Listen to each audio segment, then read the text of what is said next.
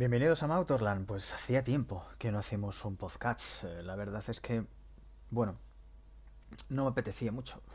Eh, ya os lo he comentado en redes sociales. Está la cosa como tan oscura y tan agobiante que uno muchas veces se siente un poco, entre comillas, ridículo hablando de, arte o de música, que no tenía que ser así, ¿eh? porque no tiene nada que ver y, seguimos necesitando de, pues eso,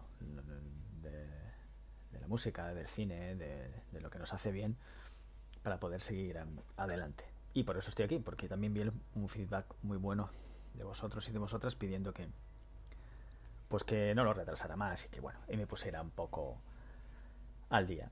Dicho y hecho, vamos a mm, dedicar este podcast a una banda para mí mm, capital dentro de, lo que son los sonidos distorsionados, dentro de lo que es el rock, heavy metal, metal no lo sé, eh, porque es punk, es muy inclasificable.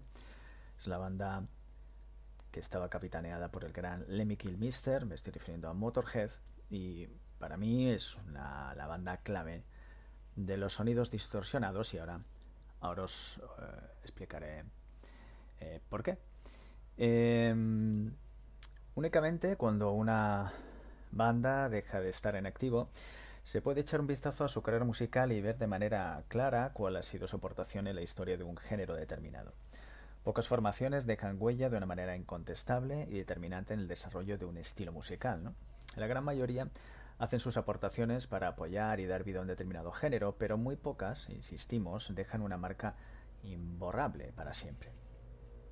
Una de las bandas capitales para el desarrollo e implantación de los sonidos distorsionados fue sin duda Motorhead, como hemos dicho antes, con el gran Lemmy Kilmister como jefazo absoluto de todo.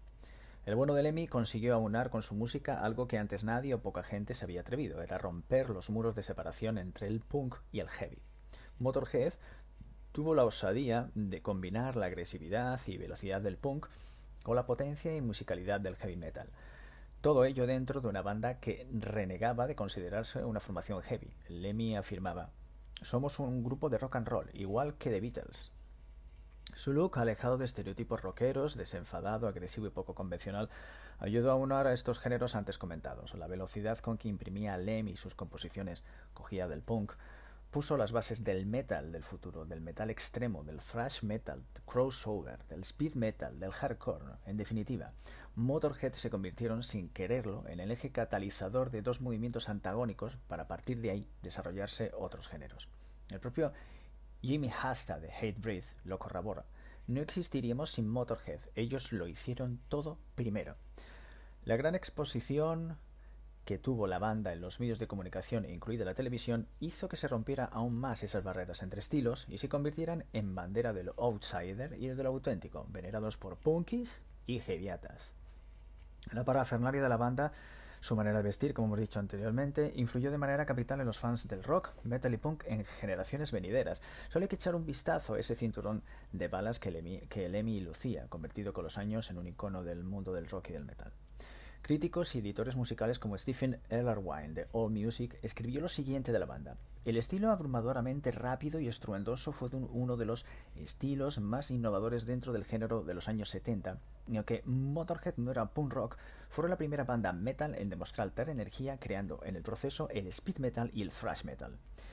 Lemmy renegaba de tales etiquetas e incluso criticaba el mal uso del volumen que hicieron las bandas de metal que confesaban la influencia capital en su música de Motorhead. Es que han cogido lo equivocado, decía él. Creen que tocar alto y fuerte lo es todo y no es así. Los solos de guitarra no son complicados para un guitarrista, en realidad es tocar escalas. Para sentir un solo, véase Hendrix, se debe aprender de gente como Buddy Guy o Lightning Hopkins. Las influencias en bandas de amplio espectro del metal son reconocidas por sus integrantes. Lars Ulrich, batería, baterista de Metallica, no lo duda. Me introduje a la música de Motorhead con su álbum Overkill. Nunca antes había ido nada parecido en mi vida. Lemmy fue la primera razón por la que quise tener una banda y que por tanto Metallica exista. No exagero en nada con esta afirmación. Esa velocidad en su música caló en bandas como Discarge, Venom. Esta última banda fue la precursora a su vez del black metal, o más bien de las bandas escandinavas, la tomaron de referente. Por tanto, Motorhead también está detrás de este género. El vocalista de Napalm Death, Bernie Greenway, habla en estos términos de la banda. Motorhead fue la primera banda de metal extremo. Chuck Billy, líder y vocalista de Testament, habla de la influencia capital de la formación del EMI. Motorhead hicieron un sonido único, no hacían el típico tono del heavy metal, era distorsionado como las bandas de punk, han sido una inspiración para muchas bandas.